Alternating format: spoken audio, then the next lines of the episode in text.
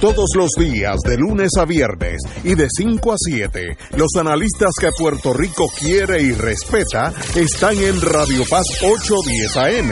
Ellos son los maestros de la discusión política inteligente y acertada y te acompañan cada día ofreciendo su visión con valor y honestidad. Fuego Cruzado con Ignacio Rivera, Néstor Duprey y Carlos Gallizá comienza ahora.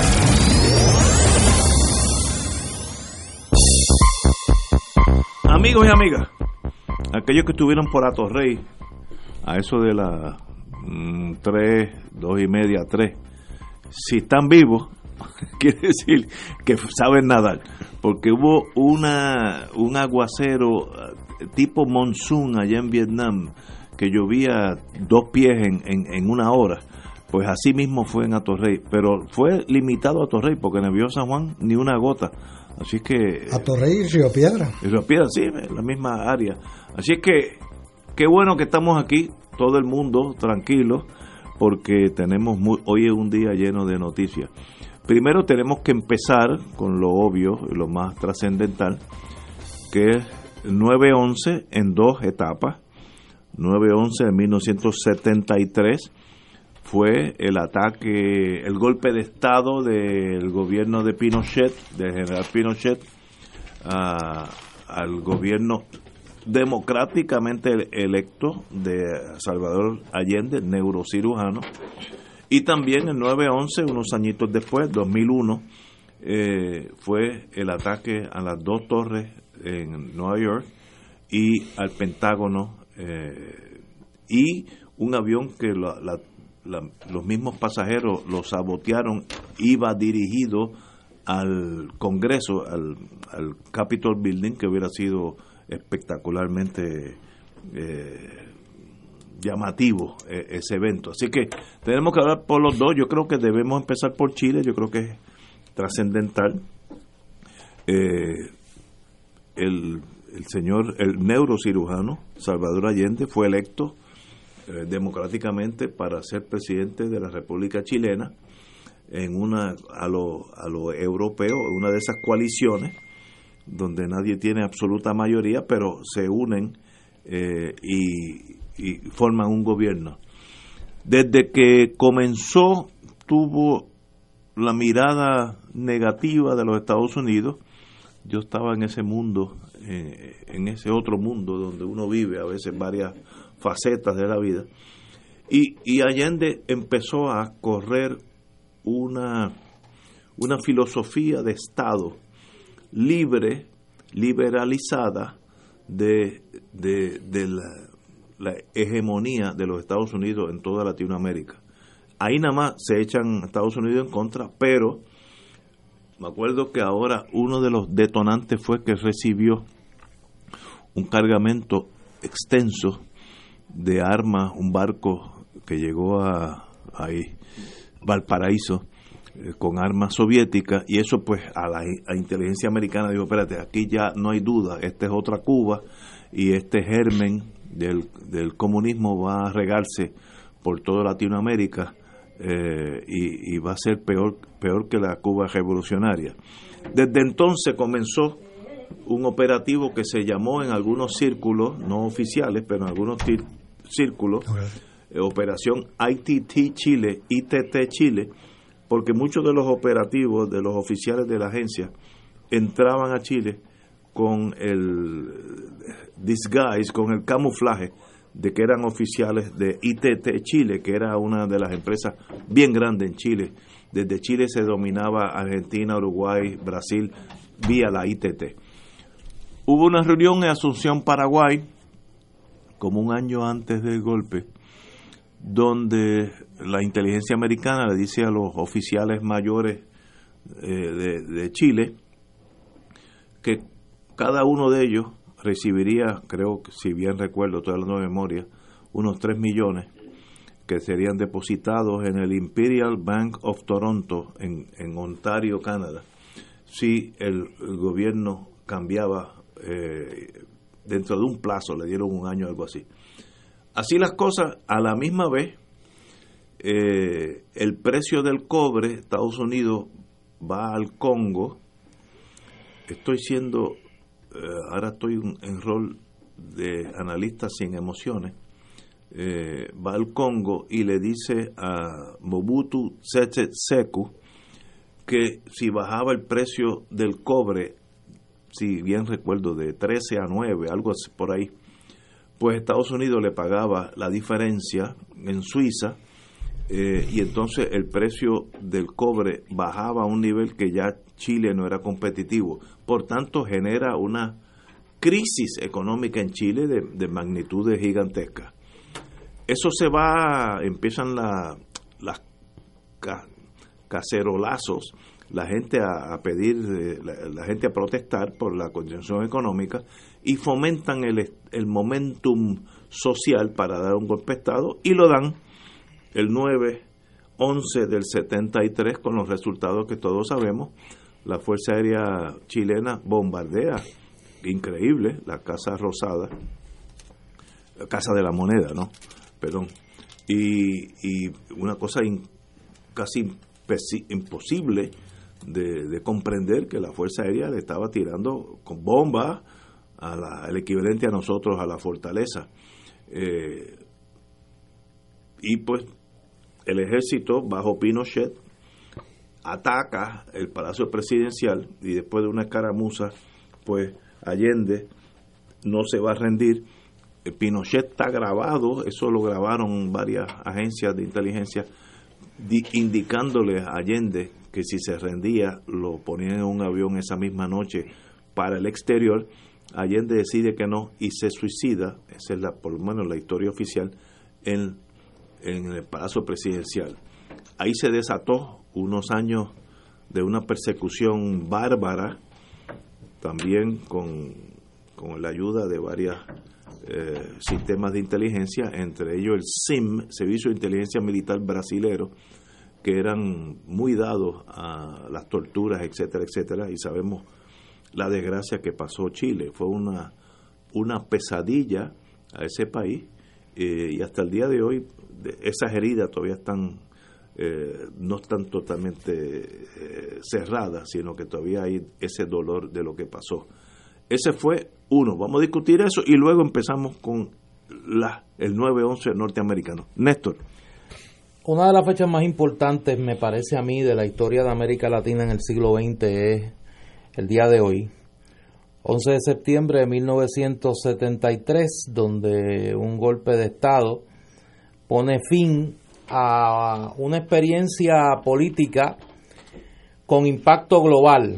Luego de la Revolución cubana, el segundo gran evento en la historia de América Latina que tendrá impacto mucho más allá de, eh, de los países del continente será el triunfo en 1970 de Salvador Allende, eh, encabezando una coalición de partidos de izquierda y centro izquierda, la Unidad Popular, y que se planteaba el acceso al poder por primera vez en la historia de un candidato eh, definido como socialista, marxista, y, que, y que planteaba la construcción de un Estado socialista, de una economía socialista desde un triunfo electoral, la llegada al poder por la vía electoral, la llamada vía chilena del socialismo. Ese experimento político los Estados Unidos le tenían mucho temor. Mucho temor no solo por el contagio en América Latina, sino por la posibilidad de que contagiara a Europa, donde, por lo menos en dos países, en Italia y en Francia, habían partidos comunistas grandes que habían entrado ya en acuerdos políticos muy parecidos al de la Unidad Popular, con sus contrapartes socialistas eh, y en el caso italiano con sectores de la democracia cristiana italiana que era el partido gobernante desde el final de la Segunda Guerra Mundial en Italia. Además de eso estaba el tradicional componente de la defensa de los intereses económicos norteamericanos en la región, que ha sido el, el gran imperativo junto con el anticomunismo luego de la Segunda Guerra de la política exterior norteamericana en América Latina los intereses de, ligados a la industria del cobre, los intereses relacionados a la International Telephone and Telegraph, la llamada ITT, los intereses de la Coca-Cola eh, y la familia Edwards, dueña del periódico El Mercurio, principal diario de Chile. Todo ese cóctel se unió para impedir a como diera lugar primero el triunfo de Allende. Eh, la democracia cristiana chilena, que había gobernado de 1964 a 1970, recibió una gran cantidad de dinero proveniente de la Agencia Central de Inteligencia y otras organizaciones afines para su campaña electoral, eh, para impedir, como se impidió en aquel momento, en 1964, el triunfo de Allende. En 1970 se trató de hacer lo mismo sin éxito. Allende gana la elección, aunque no obtiene mayoría eh, absoluta. La constitución chilena establecía que si un candidato ganaba por pluralidad, no por mayoría absoluta, la elección pasaba al Congreso de Chile. Y ahí viene la segunda parte del plan de los Estados Unidos, el tratar de impedir que Allende lograra obtener mayoría en el Congreso de Chile que ratificara su elección. Para eso se agenciaron con sectores del ejército chileno el secuestro del comandante en jefe de las Fuerzas Armadas chilenas, René Schneider, que era un militar eh, de, mucho prestigio, de mucho prestigio con compromiso con la preservación del orden democrático. El secuestro de Schneider se convirtió en el asesinato de Schneider. Schneider resiste su secuestro y es asesinado. Y eso va a provocar que los sectores de la democracia cristiana que tenía control del Congreso opten por ratificar la elección de Allende para preservar el orden constitucional y dar paso a, esa, a ese experimento político, no sin antes obligar a Allende a suscribir un estatuto de garantías constitucionales. Comienza Allende con una pluralidad de votos y sin mayoría en el Congreso de Chile a pactar y a impulsar un proceso de transformación de la economía chilena hacia la ruta socialista, se nacionaliza el cobre, se profundiza la reforma agraria, se profundiza la organización de los sindicatos en el campo y de las agrupaciones de vecinos en el campo y en los sectores urbanos, se aprueba una reforma universitaria, en fin, se pone en marcha un proceso de transformación revolucionaria de la sociedad desde una pluralidad política. Ahí los Estados Unidos comienzan a influir a la oposición chilena, particularmente luego de la nacionalización del cobre, se toman una serie de medidas para, como decía, en, un, en una conversación que luego se hizo pública el presidente Richard Nixon, hacer aullar la economía chilena. Junto con ese proceso, eh, el gobierno de Allende, eh, y luego esto fue parte de la autocrítica que hizo la izquierda chilena, hizo una lectura incorrecta de las Fuerzas Armadas chilenas. Allende apostaba durante toda su gestión a la lealtad de las Fuerzas Armadas al orden constitucional y de que Chile era una excepción en el escenario suramericano que ya comenzaba a colaborar con los Estados Unidos en una operación de aplastar lo que entendían era la subversión comunista en Sudamérica, que era la izquierda eh, suramericana, el llamado Plan Cóndor. Operación La Operación Cóndor. Así es. Eh, Chile entrará tarde, pero entrará a esa, a esa mentalidad eh, inspirada en la llamada doctrina de seguridad nacional. Y esa combinación de factores va a provocar el deterioro de la economía chilena, la fragmentación de las Fuerzas Armadas, eh, la división en la unidad popular de un sector de la unidad popular que planteaba que había que radicalizar el proceso y que había que armar al pueblo chileno porque la vía electoral era insuficiente. Eh, ahí, de ahí surge el, MIR de Miguel Enrique, de ahí surgen eh, desprendimientos de los partidos de la izquierda chilena.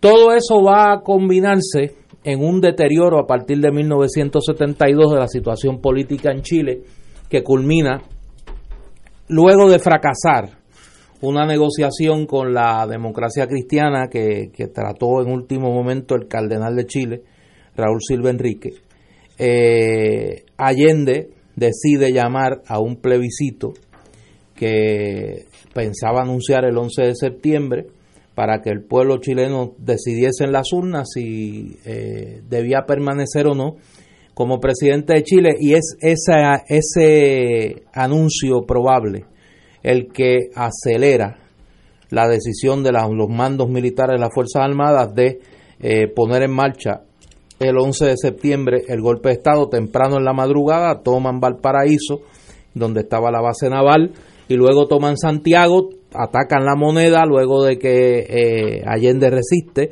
eh, y no se rinde, eh, pues termina quitándose la vida, la, la, moneda es bombardeada y se instaura en Chile una junta militar que va a durar hasta 1989. Es un capítulo sangriento lo que va a venir, una de las dictaduras más cruentas que conoce el continente, el exilio, la muerte, la desaparición, de lo mejor de la juventud chilena, del liderato político de la izquierda chilena, que afortunadamente logró recomponerse y recuperar la democracia en 1988 en el plebiscito y luego en el 1989. Vamos a una pausa, amigos, y regresamos con Manuel de Jota.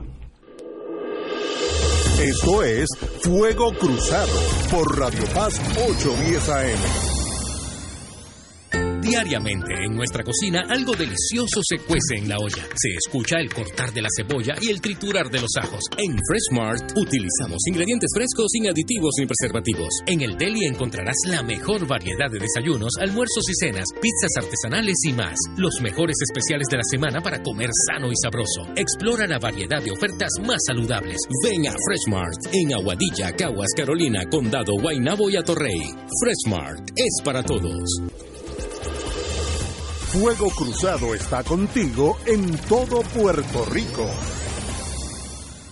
Fuego Cruzado se une a la celebración de los 178 años de historia del Colegio de Abogados y Abogadas de Puerto Rico. 178 años dedicados a defender los derechos civiles del pueblo y alcanzar la justicia como aspiración. El programa se transmitirá este próximo viernes 14 directamente desde el Hotel Intercontinental durante la convención y asamblea anual del colegio. Allí se decidirá quién se será el próximo presidente de la institución. Acompáñanos este viernes en Fuego Cruzado. El domingo 16 de septiembre, la Sala Sinfónica Pablo Casals se viste de gala al recibir al hijo preferido de Puerto Rico, Andy Montañez, en un concierto único y diferente. Solo Bohemia, con la inmortal voz de Andy, acompañado del trío Los Andinos de Anita Torres y Manolo Navarro. Jazz Trío, donde acentuarán una velada dedicada al bolero y a la bohemia. Domingo 16 de septiembre, 5 de la tarde, Sala Sinfónica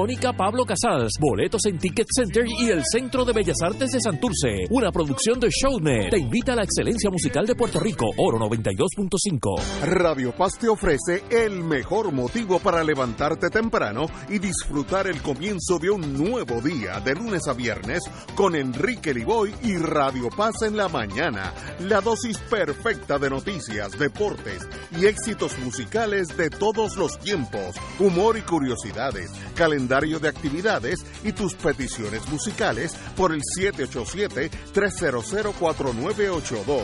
Conéctate con el 810 AM de lunes a viernes con Enrique Liboy y Radio Paz en la mañana. Y ahora continúa Fuego Cruzado.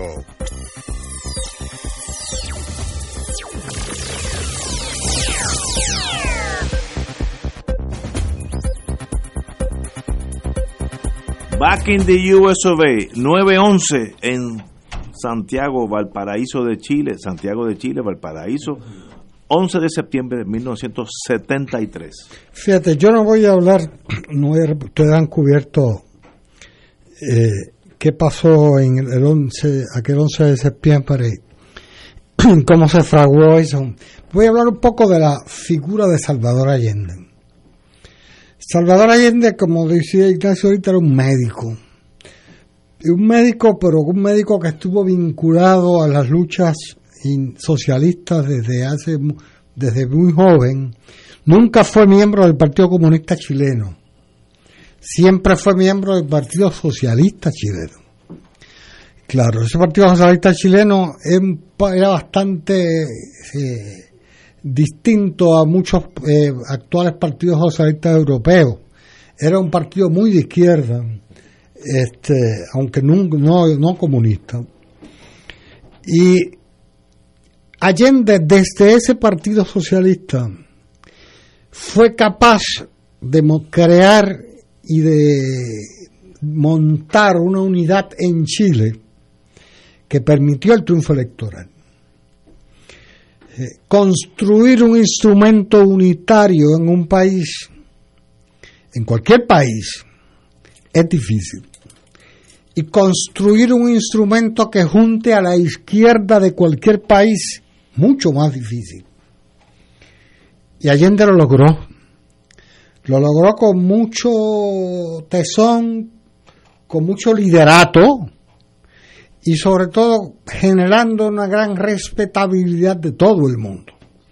La revolución cubana, Fidel y todo el grupo dirigente que eran comunistas, siempre tuvieron un enorme respeto hacia la figura de Allende. Y respetaban sobre todo esa capacidad que tuvo de reunir a los grupos más diversos de la sociedad chilena en un instrumento unitario que se llamó precisamente a sí mismo, Unidad Popular. Y con ese nombre, Unidad Popular, fue a las elecciones y con los resultados que discutía Néstor ahorita. Lógicamente, ese, ese instrumento unitario em, empezó a sufrir grietas dos años, a los dos años aproximadamente de estar en el poder, y era lógico. Este, no era fácil mantener todas esas tendencias. Y si alguien las pudo mantener todo ese tiempo y las podía mantener después, era Allende. Era Salvador Allende. Precisamente por eso se centró el objetivo de liquidarlo temprano en el ataque al, al Palacio Presidencial, porque entendían claramente que si asesinaban a esa figura, eh, liquidaban la posibilidad de que la izquierda chilena pudiera mantenerse unida. Bien. El otro punto que quiero destacar es que en Chile ocurrió algo parecido a lo que ocurrió en España con Francisco Franco y la guerra civil. Franco mató más gente después de ganar el poder que antes en España se asesinó a, más republicanos y a más personas no identificadas con el fascismo, mucho más después de la, del triunfo de la guerra civil por los fascistas que antes. Y lo mismo pasó en Chile. En Chile durante el golpe, para tomar ellos el poder, murió poca gente. Básicamente el grupo que estaba en el Palacio de la Moneda y que decidió inmolarse porque fue eso mismo, fue una inmolación. Allende y el grupo que estaba en torno a él, ninguno sabía, todos sabían que no tenían la más mínima posibilidad de, superar aquello. Estaban asediados con aviones, estaban asediados con tanques, estaban asediados con tropas. La posibilidad de superar aquello era imposible, pero sin embargo decidieron dar el ejemplo decidieron inmolarse. Sabían que si se entregaban, como querían Pinochet o algunos, que montarle un avión y que apareciera como si fuera huyendo, no se convertían en el ejemplo que se convirtieron para el resto de América Latina. Y se inmolaron. Se inmolaron. Unos dicen que finalmente se suicidó, otros dicen que murió eh, peleando. Hay fotos eh, de Allende con una metralleta en las manos este, para morir peleando y con él murieron todos los que estaban en él, en su equipo de gobierno mayormente. Hay muchos relatos, cómo sacaron de la moneda a alguna gente que querían proteger, eh, básicamente algunas mujeres que, y, y, menores que había dentro de la moneda del Palacio Presidencial. Pero los demás se quedaron y pelearon. Lo que vino después fue lo terrible. Lo que vino después, que fue la persecución sistemática brutal. Y, Néstor decía ahorita que, se equivocaron, eh, la izquierda chilena y Allende se equivocó con el ejército chileno, con las Fuerzas Armadas chilenas, es cierto. Se equivocaron. Pero jamás alguien pudo haber previsto que ese ejército supuestamente democrático, entre comillas, iba a desarrollar la brutalidad que desarrolló en Chile. Eso es así. Porque fue una brutalidad a la cual no, había, no hubo precedente antes en ningún lugar. Bueno, la de los nazis tal vez. Y siempre se ha dicho que, que, dentro del ejército chileno había una gran admiración por los nazis. De hecho, Chile fue un lugar a donde emigraron muchos de los nazis fugitivos. Y en Chile había un PV, una colonia alemana este, de gran fuerza política y de gran poder en Chile. Precisamente buena parte de ella integrada por emigrantes, eh, por refugiados nazis. Pero la brutalidad que desató el ejército y la Fuerza Armada chilena, este, tal vez el ejemplo, si hay que buscar un ejemplo más personal, más dramático, es el asesinato de Víctor Jara, el cantautor chileno, eh, cuyas canciones todavía se escuchan y, seguirán escuchando. Víctor Jara fue eh, recluido junto a, miles, alrededor de 5.000 personas, en el Estadio Nacional de Chile, que lo utilizaron como prisión. Y allí lo asesinaron, pero antes de asesinarlo, le destruyeron las manos a culatazos para que no pudiera tocar su guitarra. Esa brutalidad fue la que se desató en Chile y como Víctor Jara eh, murieron miles, decenas de miles de personas, gente buena, intelectuales, artistas, gente con una gran capacidad y con una gran oportunidad de aportar al pueblo. Y la mancha de eso, bueno, la tiene Pinochet y los ejecutores, pero los autores intelectuales de esa brutalidad que se desató el 11 de septiembre y sobre todo después del 11 de septiembre, los autores intelectuales de eso estaban en Washington. Fue Richard Nixon, que era el presidente y que todavía no había renunciado. Y Kissinger. Y, fue Henry Kissinger, su, su secretario de Estado, y que fue, se señala como la figura que orquestó toda esa operación las acciones tienen nombre y apellido en última instancia. Se habla de los regímenes, se habla de los movimientos, pero en última instancia se convierten en nombres y apellidos. Y los nombres y apellidos fueron Richard Nixon y Henry Kissinger. Richard Nixon está ahora en las cloacas de la historia. Eh, Kissinger está todavía por ahí como un hombre, entre comillas, honorable a quienes lo, citan y lo comentan. Estuvo en el funeral de John McCain hablando allí. Los otros días, sí. Pontificando allí. Y esa figura que está ahí, ese régimen norteamericano de entonces, fue el responsable de haber montado ese operativo de sangre que liquidó a lo mejor de la sociedad chilena. Y los que no murieron y los que no fueron encarcelados tuvieron que salir hacia el exilio Vivieron entonces décadas en el exilio y algunos todavía lo están. De hecho, una de las víctimas de ese eh, régimen, que murió el 23 de septiembre de 1973, fue una persona que muchos puertorriqueños recuerdan y conocen porque le han leído algunos de sus poemas, Pablo Neruda. Pablo Neruda era miembro del Partido Comunista de Chile Pablo Neruda había sido senador por, por el Partido Comunista de Chile. Pablo Neruda había tenido que vivir en el, en el exilio. Y Pablo Neruda estaba enfermo. De hecho, estaba enfermo de cáncer. Y eh, cuando se produjo el golpe, tuvo que ser recluido en una clínica en la ciudad de, en Santiago de Chile. Eh, los relatos, el que quiera, leer conocer un poco, debe buscar un libro que escribió su esposa, Matilde Urrutia, las memorias de ella, Matilde Urrutia, que están recogidas en un libro. Y Pablo Neruda, al ser recluido en la, en la clínica de Santiago, fue asesinado, fue envenenado. Se le aceleró su muerte y murió el 23 de septiembre de 1973.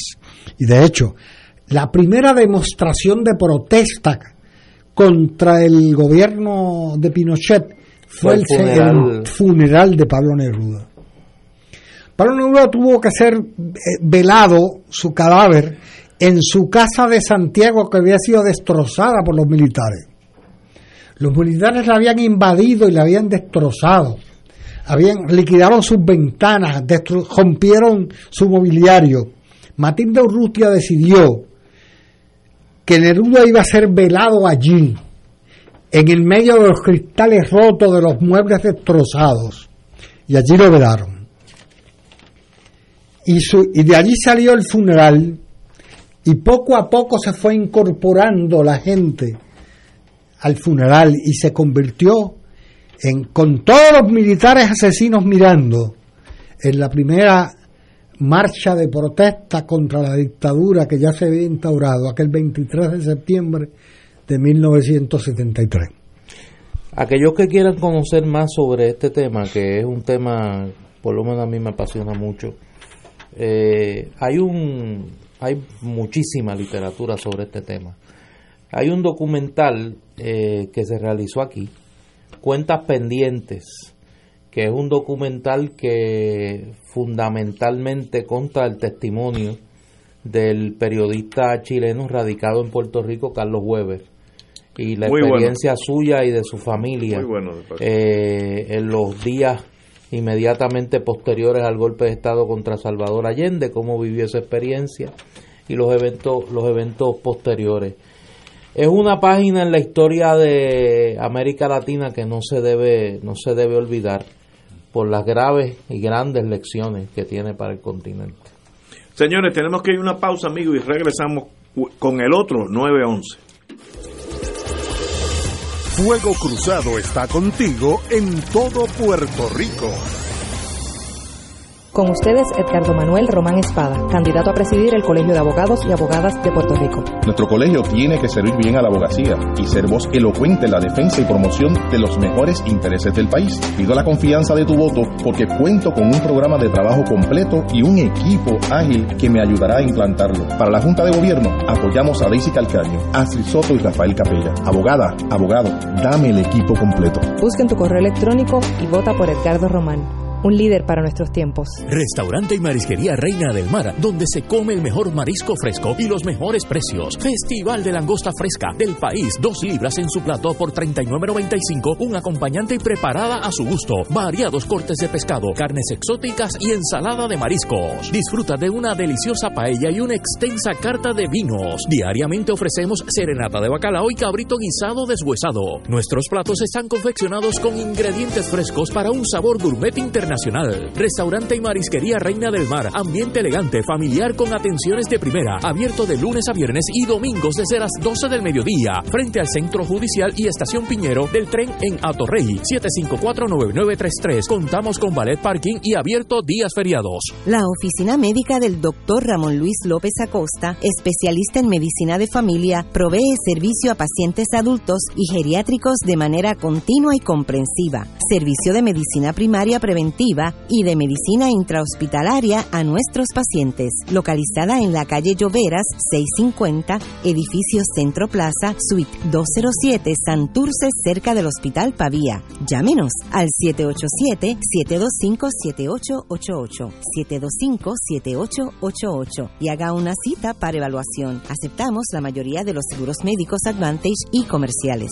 Fanático del deporte, la mejor información y el mejor análisis lo escuchas los sábados a las 2 de la tarde por Impacto Deportivo con Javier Sabat y el más completo elenco en deportes por Radio Paz 810 AM y en las redes sociales Facebook Impacto Deportivo, Radio PR, Twitter e Instagram, Impacto underscore Deport juntos, impactando el deporte nacional. Y ahora continúa Fuego Cruzado.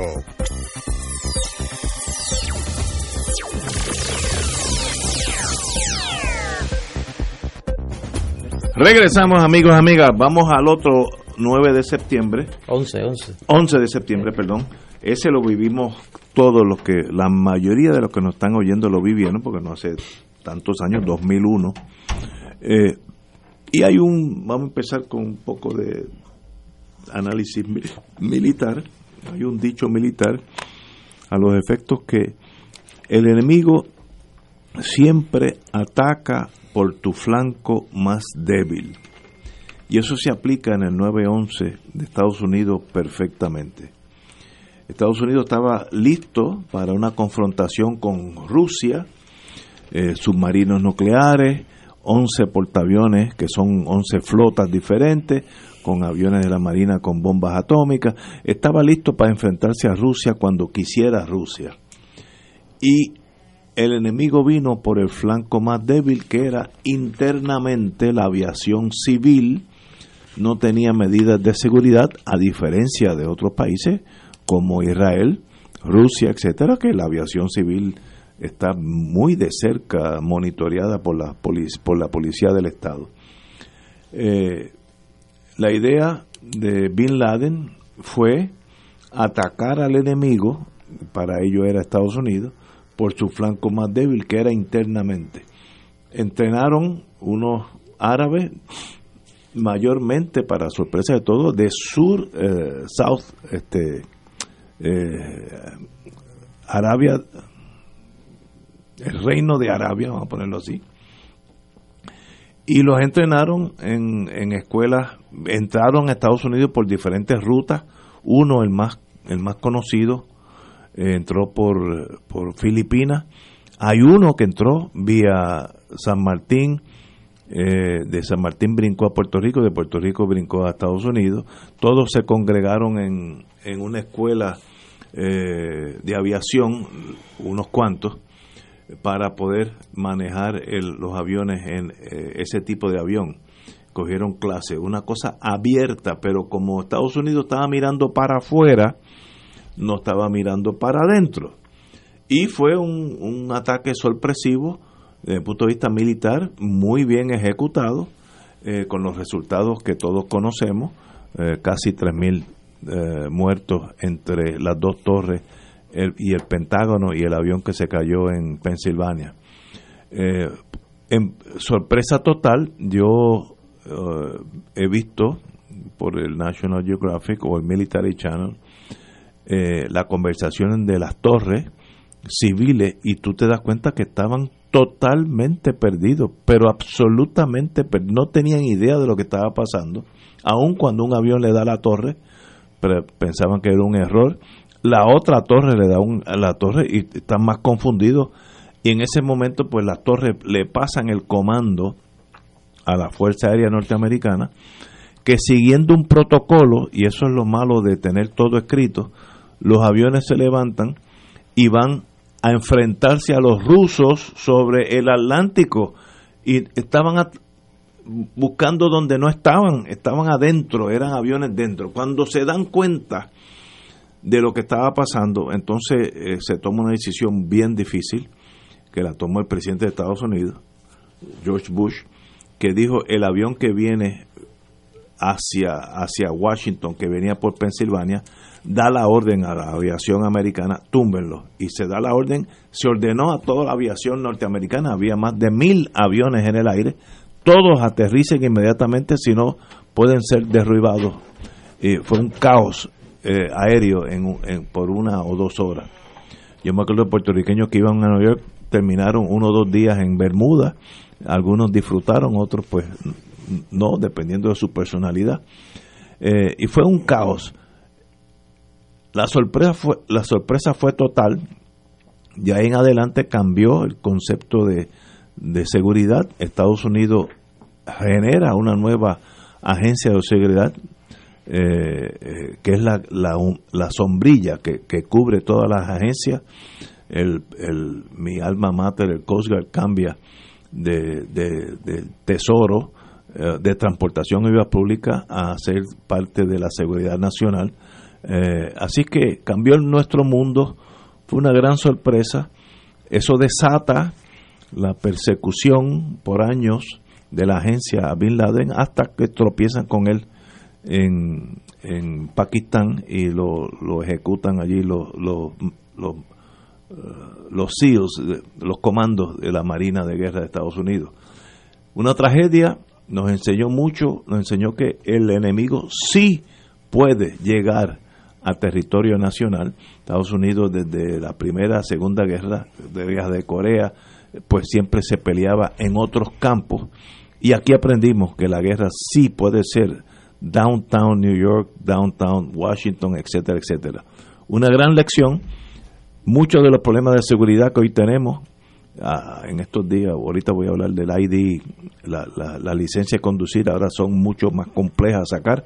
Eso, todo eso es parte del 911, nuestra vida cambió. Eh, ¿Ayudó o no ayudó al mundo? Pues eso depende de cómo usted analice ese problema. Pero no hay duda que fue un comando árabe bien dirigido, bien entrenado, con los resultados nefastos que todos conocemos. Néstor. Los eventos del 11 de septiembre del 2001 cambiaron el mundo y particularmente eh, el interés geopolítico de los Estados Unidos y su visión de su papel en el mundo se vio seriamente trastocado por esto.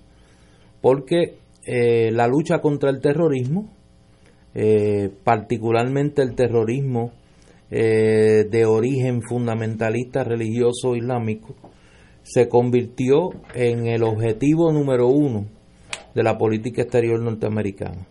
Un poco llenó el vacío que había dejado el anticomunismo con la caída del muro de Berlín y la desaparición de la Unión Soviética. Claro, las decisiones que tomó Estados Unidos a partir de ese 11 de septiembre del 2001, la invasión eh, Afganistán, la invasión de Irak, el derrocamiento de Saddam Hussein, luego lo que ha ocurrido en Libia, Siria y demás, creó un Medio Oriente mucho más caótico de lo que existía, si es que eso era posible y lo hemos visto eh, los eventos a partir de entonces. Para nosotros en nuestra cotidianidad pues representó un cambio, como dice Ignacio, mayores medidas de seguridad y demás, pero yo creo que el gran efecto del, de septiembre 11 del 2001 fue cambiar la dimensión del conflicto bélico, del conflicto tradicional, a un conflicto donde no hay fronteras, donde no hay ejércitos definidos a la manera tradicional, donde los objetivos no son de fácil identificación, donde la inteligencia pues puede hacer una labor, pero hasta cierto punto no puede controlar lo que una persona decida hacer en un momento determinado sin más dirección que quizá la voz que escucha al interior de su conciencia, ¿no? Y me parece que en ese sentido le ha, le ha creado un caos global a los Estados Unidos que todavía aún hoy en el 2018 se le hace muy difícil, se le hace muy difícil entender eh, con las serias consecuencias que eso tiene en términos de la pérdida de vidas, no tan solo de la pérdida de vidas inocentes en ambos lados del conflicto, sino de aquellos que eh, en, las Fuerzas Armadas de los Estados Unidos pues han tenido que ir a pelear en guerras que estoy completamente seguro que no entienden. Desde Estados Unidos. Vamos a una pausa, Manuel. Vamos a una pausa y regresamos con Manuel de J. Esto es Fuego Cruzado por Radio Paz 810 AM. Diariamente en nuestra cocina algo delicioso se cuece en la olla. Se escucha el cortar de la cebolla y el triturar de los ajos. En Freshmart utilizamos ingredientes frescos sin aditivos ni preservativos. En el deli encontrarás la mejor variedad de desayunos, almuerzos y cenas, pizzas artesanales y más. Los mejores especiales de la semana para comer sano y sabroso. Explora la variedad de ofertas más saludables. Ven a Freshmart en Aguadilla, Caguas, Carolina, Condado, Guaynabo y Atorrey. Freshmart es para todos. Fuego Cruzado está contigo en todo Puerto Rico. Fuego Cruzado se une a la celebración de los 178 años de historia del Colegio de Abogados y Abogadas de Puerto Rico. 178 años dedicados a defender los derechos civiles del pueblo y alcanzar la justicia como aspiración. El programa se transmitirá este próximo viernes 14 directamente desde el Hotel Intercontinental durante la convención y asamblea anual del colegio. Allí se decidirá quién será el próximo presidente de la institución. Acompáñanos este viernes en Fuego Cruzado. La tecnología avanzada al cuidado de su salud tiene un nombre. Advanced Imaging Interventional Center. Siempre con innovadores servicios en radiología diagnóstica y un personal certificado brindándole confiabilidad con resultados más certeros en todas sus pruebas. Ofrecemos MRI, tomografía computadorizada, angiografía digital, neuroradiología, sonografía y ahora con nuestro nuevo servicio avanzado de PET-CT para pruebas de alta eficiencia. Advanced Imaging, edificio Arturo Cadilla, Centro Médico San Pablo Bayamón, 269-2442. Saludos, te habla Anabel Carrión, presidenta de la Alianza para el Control de Enfermedades Crónicas de Puerto Rico. El sobrepeso y la obesidad son un factor de riesgo para el desarrollo de diabetes, enfermedades del corazón y hasta cáncer. Mujer, evalúa si tu cintura es mayor de 35 pulgadas y en el caso del hombre si es mayor de 40 pulgadas. Toma acción, reduce tus riesgos de salud, modifica tu alimentación y para alcanzar o mantener un peso saludable. Un mensaje de ASEC y esta emisora. Y ahora continúa Fuego Cruzado. Manuel de J 911 en Estados Unidos. Mira, yo decía que la única guerra que se peleó en Estados Unidos dentro del territorio norteamericano fue la que pelearon entre ellos, eh, la guerra civil. Estados Unidos nunca ha tenido la experiencia, salvo esa terrible, que fue la guerra donde más gente ha muerto, más soldados han muerto de toda la guerra en que Estados Unidos está envuelto, la guerra civil. Pero fue una guerra entre ellos. Una guerra de, con un enemigo exterior en territorio de propio nunca la ha habido. Y solo han tenido dos experiencias que son traumáticas en la historia de Estados Unidos, que es el ataque a Pearl Harbor de los japoneses el 7 de diciembre de 1941 y el 11 de septiembre el, el ataque a las torres gemelas de Nueva York por parte del integrismo islámico. Este, que siempre yo, yo recuerdo que ese mismo día yo escribí un artículo que se publicó en Claridad, planteando el, el gran fracaso del aparato de inteligencia norteamericano que fue incapaz de detectar ese operativo que en buena medida se organizó y se ejecutó desde el propio territorio norteamericano.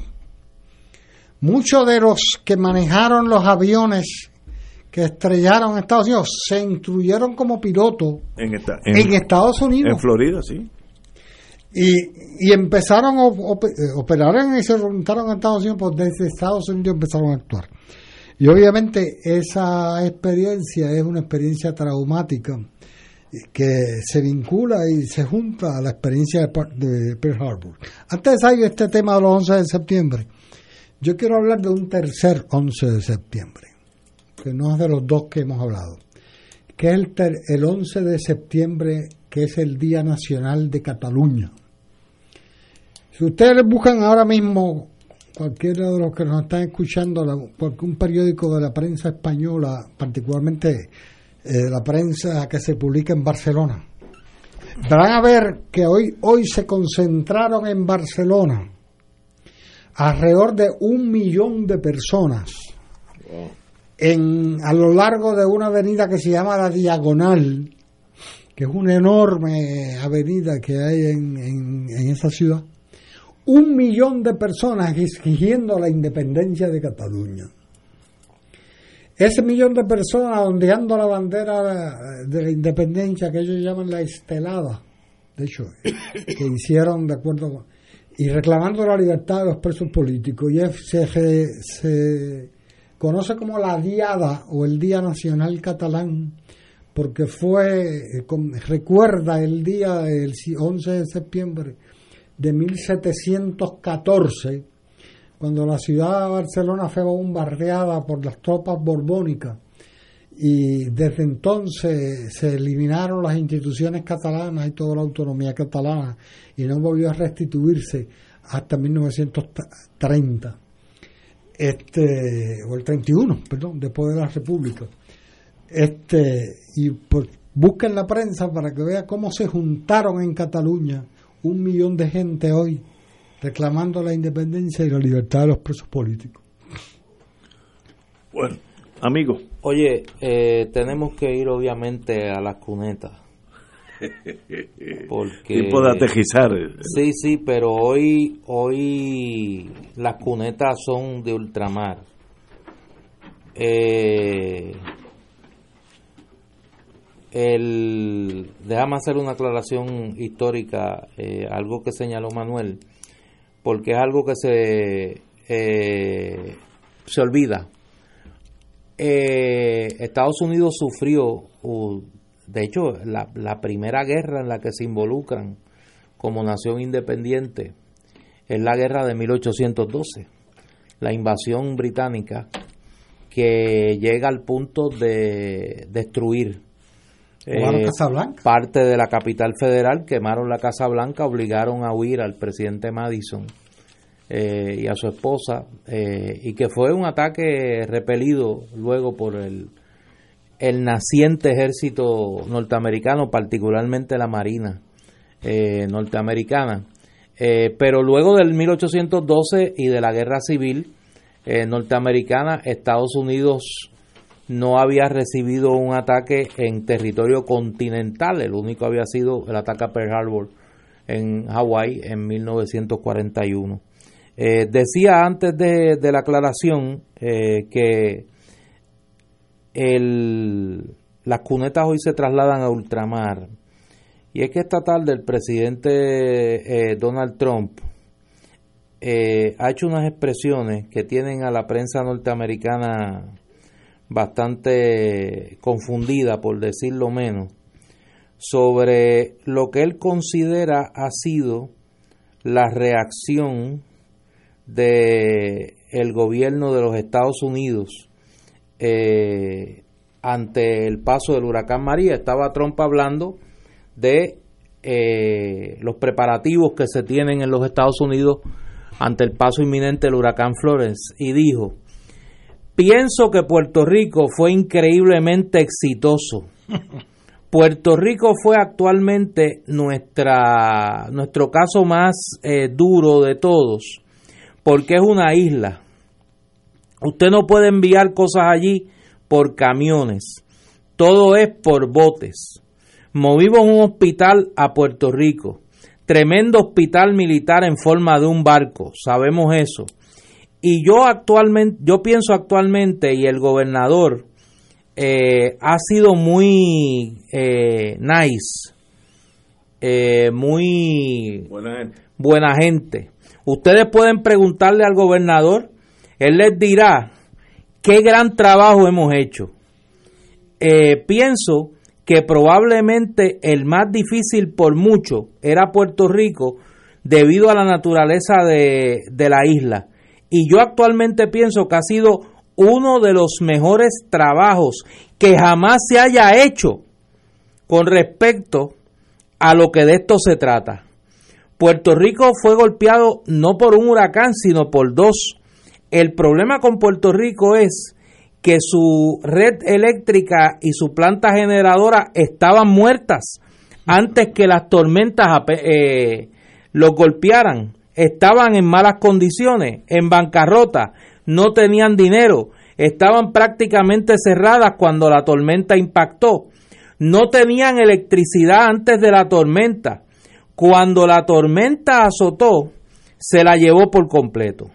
El trabajo que FEMA y las agencias del orden público y todo el mundo hizo junto con el gobernador en Puerto Rico, pienso que fue tremendo pienso que Puerto Rico es una increíblemente desconocido, un increíblemente desconocido éxito. An incredible unsung success. Texas nos han dado eh, un más. Por Florida también nos han dado eh, unos más por eso, pluses por eso. Pienso que en una manera, que en alguna forma el mejor trabajo que hicimos fue Puerto Rico, pero nadie parece entenderlo. Es difícil de entender. Es algo difícil porque el hecho de que ellos no tuvieran electricidad antes de que la tormenta impactara, de que estuviese muerta, eh, como ustedes probablemente sabían. Por eso, nosotros recibimos una gran recepción por lo que hicimos en Puerto Rico. Hablando de Puerto Rico, eh, ellos van a ser afectados pronto, muy pronto por algo, eh, por algo en el camino. Eso es correcto. Y ahí lo dejo. Increíble. Eh, eh, es que la, la, la ignorancia es unos niveles que uno se le hace difícil hasta analizar esto. ¿Cómo que no teníamos electricidad antes de la tormenta? Esto era uh, el Mato Grosso allá en, Brasil. Aquí, antes era... Yo lo único que puedo decir de eso es que yo no respondo a delincuentes. no, pero es difícil de analizar a alguien que parte de una premisa que es totalmente absurda. Entonces, eh, se hace difícil. Este señor de verdad que no está bien emocionalmente. Y creo que por ahí hay un librito de Woodward que, que va a poner...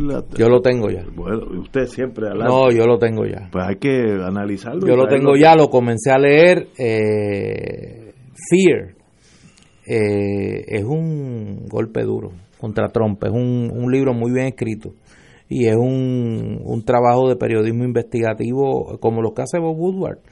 Eh, Increíble. Va está dando y va a dar mucho de qué hablar, pero fíjate que hoy esto es tan, esto es tan eh, alucinante lo que acaba de decir Donald Trump, que me comentaba una amiga, mira, en los noticieros ahora mismo en Estados Unidos el titular no es el libro de Woodward es esta declaración tan, decía un periodista, delusional de Donald Trump sobre Puerto Rico. O sea, un despegue de la realidad absoluto. E, eso, es la palabra. Absoluto. Alucinante. Él está En, otra, en otra galaxia.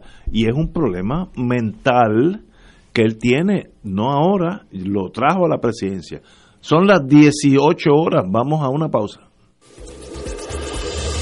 Fuego Cruzado está contigo en todo Puerto Rico.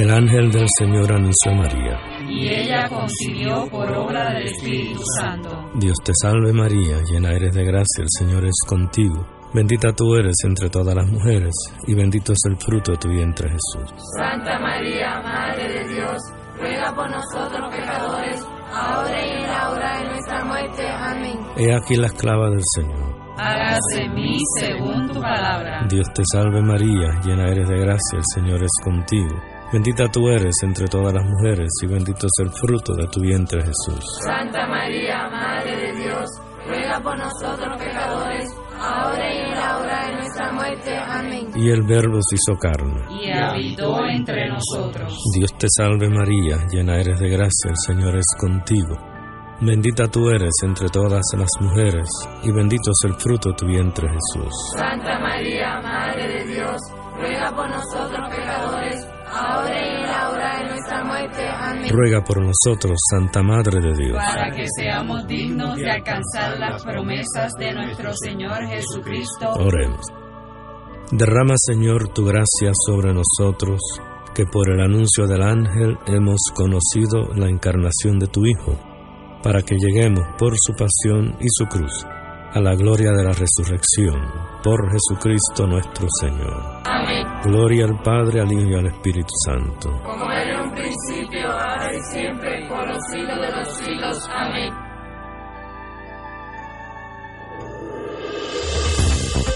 Aquí la llama se enciende cada tarde a las 5 porque escuchas Radio Paz 810 AM, WKBM San Juan y retransmite en diferido WOROFM Corozal San Juan, la Casa de Fuego Cruzado, el programa de más credibilidad en la radio puertorriqueña.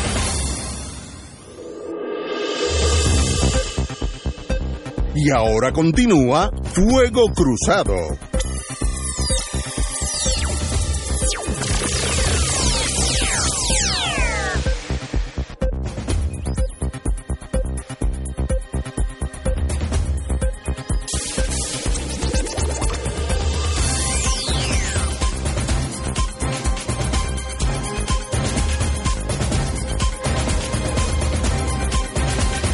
Regresamos, compañero don Néstor Dupré. Mientras todo eso ocurre en la capital federal y tenemos al presidente Trump en ese eh, delirio loco, eh, hablando de lo, exitoso que ha sido su trabajo en Puerto Rico, aquí hoy han pasado dos cosas que me parece que abonan al ya, a la ya creciente desconfianza de qué ocurrió aquí con la ayuda que tanta gente eh, dentro y fuera de Puerto Rico dio para los afectados por el huracán María. Hoy la prensa revela esta tarde, eh, primero en las redes sociales, leí que la emisora Radio Isla, emisora colega, también eh, ha cubierto el asunto, otros periodistas han hecho lo propio.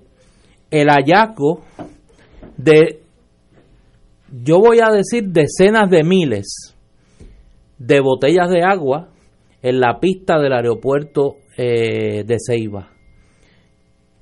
Aparentemente estas eh, estas botellas de agua, casi un millón de cajas de agua, estaban en la llevan más de un prácticamente un año en la pista del el aeropuerto de Ceiba. Nadie se responsabiliza eh, nadie ha asumido eh, la responsabilidad sobre esto. Eh, lleva un año el agua en la pista y sencillamente uno tiene que preguntarse cómo es posible que esto haya ocurrido. Lo segundo es que la comisionada electoral del PNP, Norma Bulgo, acudió hoy al tribunal para tratar de obtener una orden de mandamos para paralizar la investigación sobre el robo de los furgones con ayuda para los afectados por el huracán María también de los predios aledaños a la Comisión Estatal Pero de Elecciones. Ahí yo me pierdo porque tiene ¿qué tiene que ver Norma Burgo que le pide al Departamento de Justicia que no investigue un caso, el que sea, que justicia determina o estima que hay que investigar, que e- ella como comisionada electoral Eh, tiene pero- algo que ver con eso. Pero espérate, para cerrar el círculo que terminemos de, analizar este tema, también se anuncia un plan de, pa- de para atender catástrofes, que es secreto. Ah, eso, eso también es... eh, a la eh, hoy ha sido un día difícil de análisis. Como un plan de atender las emergencias nacionales puede ser secreto. Entonces nadie lo va a saber hasta que pase la tormenta y nos vire patas arriba. Entonces no va a haber comunicación para enterarse. Exacto.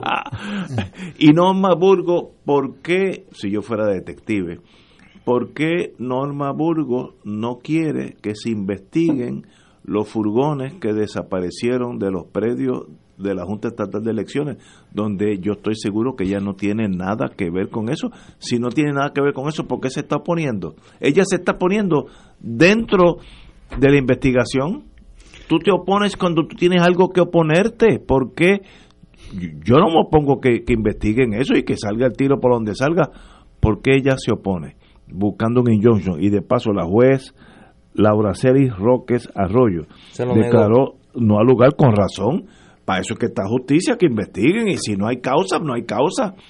Pero ¿qué tiene que ver la, la Comisión Estatal de Elecciones y en especial Norma Burgos para que no se investigue? Eso es lo más incriminatorio que esta señora ha hecho en este momento, hasta, hasta este momento. en Fíjate, torno a eso es una investigación administrativa.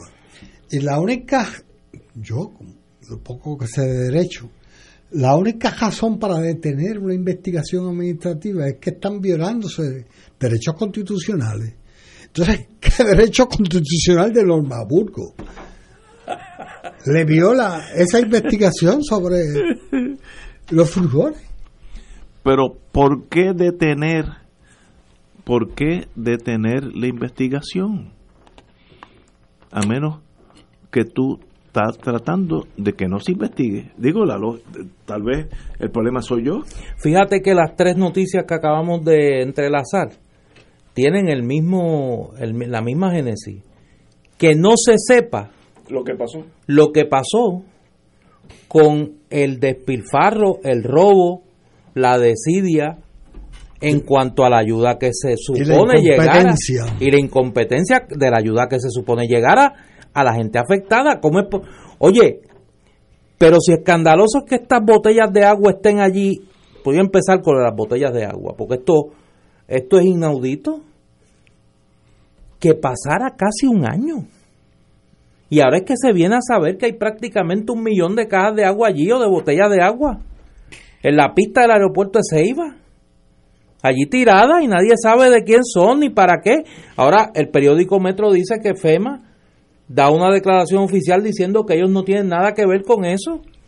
Oye, y le han preguntado a Unidos por Puerto Rico, le han preguntado a la oficina que montaron la primera dama, Beatriz Rosselló, con Edwin Miranda, el publicista de COI y sus personeros, para monopolizar el recibo de la ayuda que es- estuvo llegando a Puerto Rico los días posteriores al paso del huracán María. Le han preguntado Unidos por Puerto Rico si sabe de quién son esas botellas de agua que están allí tiradas, que no son dos o tres.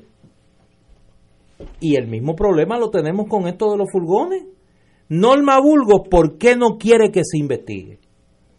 Porque se va a descubrir que esto fue sencillamente un robo, donde están involucradas personas ligadas al PNP, a la estructura político-electoral del PNP, y entonces el secretario de la gobernación, Raúl Maldonado, ¿a quién pone a investigar?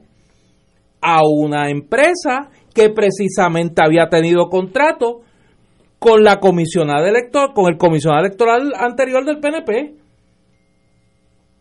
con el propósito obvio, obvio de encubrir un esquema que es la misma razón que lleva a la secretaria de justicia que al día de hoy no quiera investigar todo este asunto y que tenga que el presidente del Senado diariamente decirle incompetente, irresponsable, todas las cosas que le ha dicho.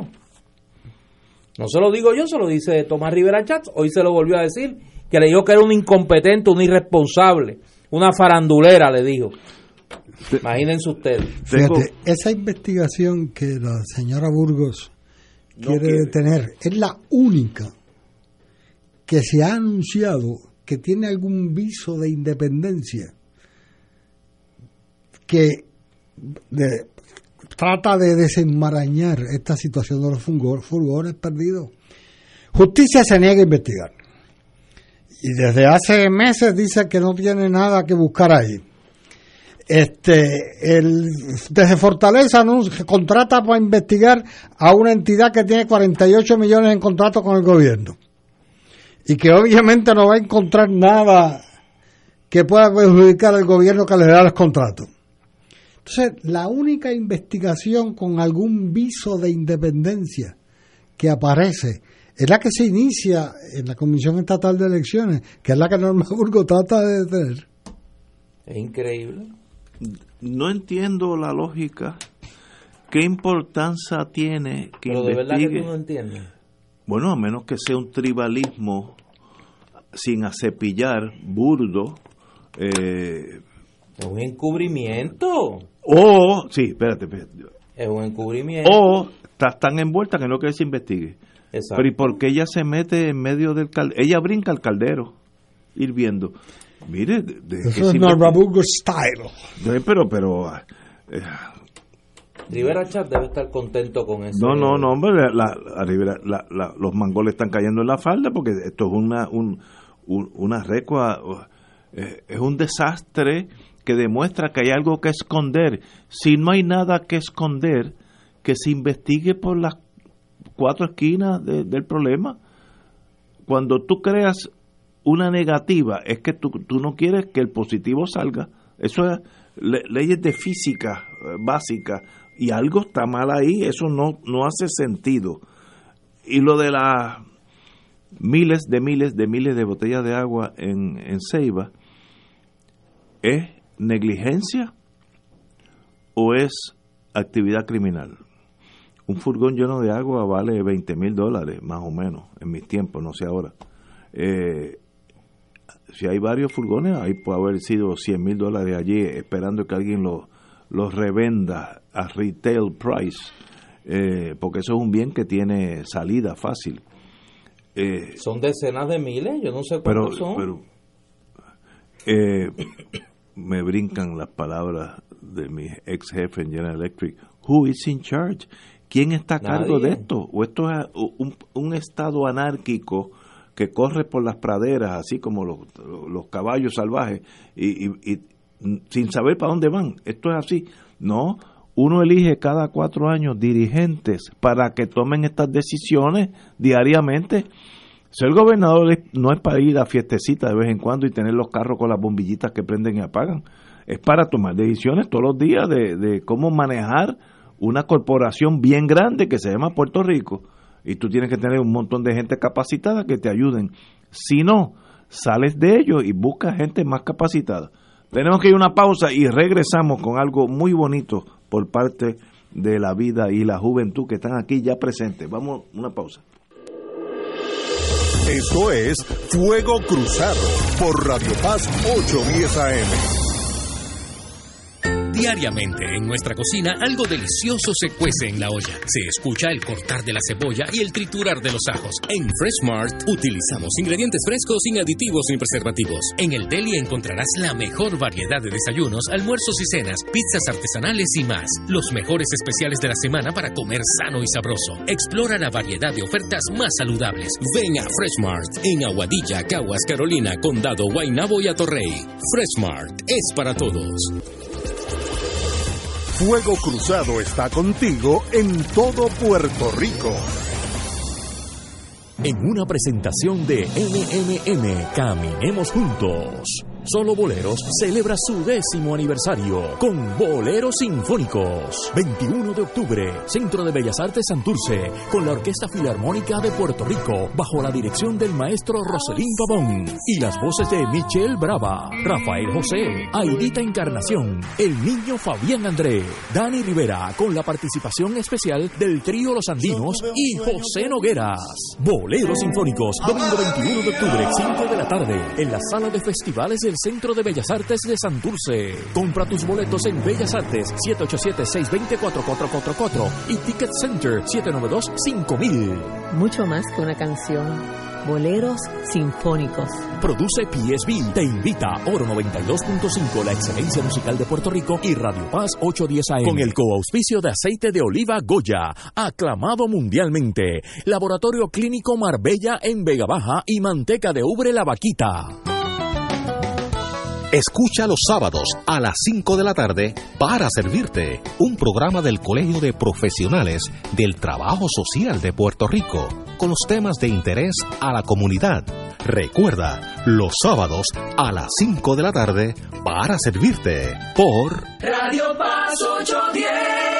Anímate, pues queremos invitarte a una experiencia única, a visitar la tierra donde nació, vivió, murió y resucitó nuestro Señor Jesús, que marcará, transformará y desatará un proceso de crecimiento espiritual. Anímate y ven a orar con las Sagradas Escrituras y a tener un encuentro personal con Jesucristo, pues no somos turistas, somos peregrinos. Podrás celebrar la Santa Misa en los santos lugares y el sacramento de la confesión. No te arrepentirás de ir, será del 25 de noviembre al 6 de diciembre diciembre del presente año. Los precios que te ofrecemos son con las tres comidas diarias incluidas y pasaje aéreo con sus impuestos. Para más información llama a los teléfonos 787-929-4070 y 787-755-8670. Director espiritual y coordinador Padre Danilo Martínez Duarte. Y ahora continúa Fuego Cruzado.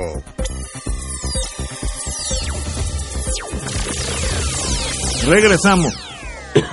Amigos y amigas, y hay siempre tiempo para hablar de las cosas bonitas y hoy no es la excepción.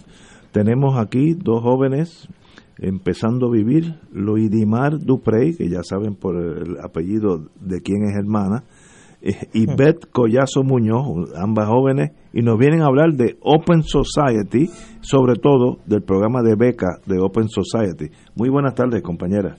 Muy buenas tardes a todos. Gracias por la invitación. Gracias por darnos este espacio.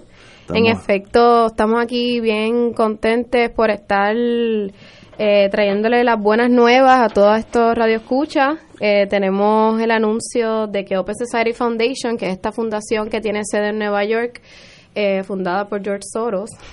¿Y qué, qué, es Open Society? Pues mira, Open Society es una organización que se dedica a promover eh, una sociedad abierta y una eh, justicia social y los derechos humanos en diferentes partes del mundo. Se dedican a subvencionar proyectos y entidades en donde pues hayan proyectos que promuevan que haya una sociedad más justa, en donde pues las personas eh, reciben un dinero, pueden crear eh, eh, un proyecto que ayude a su comunidad y siempre enfocado en, en proyectos de base y de justicia comunitaria.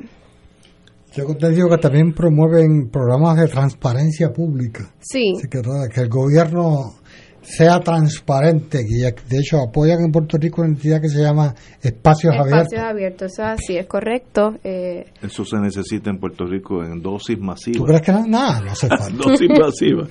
Pero háblame del programa de becas de Open Society, que eso, eso sí afecta a puertorriqueños en el lado positivo. Sí, pues mira, eh, Open Society, luego de los embates de los huracanes Irma y María, eh, decidieron que era bien importante pues darle dinero, ¿verdad? O subvencionar eh, ideas de jóvenes puertorriqueños y puertorriqueñas que tuvieran el deseo de poder eh, crear en su comunidad eh, proyectos que ayudaran a, ¿verdad? a salir de, todos, los, todos los compromisos y los retos que tenemos en nuestras comunidades.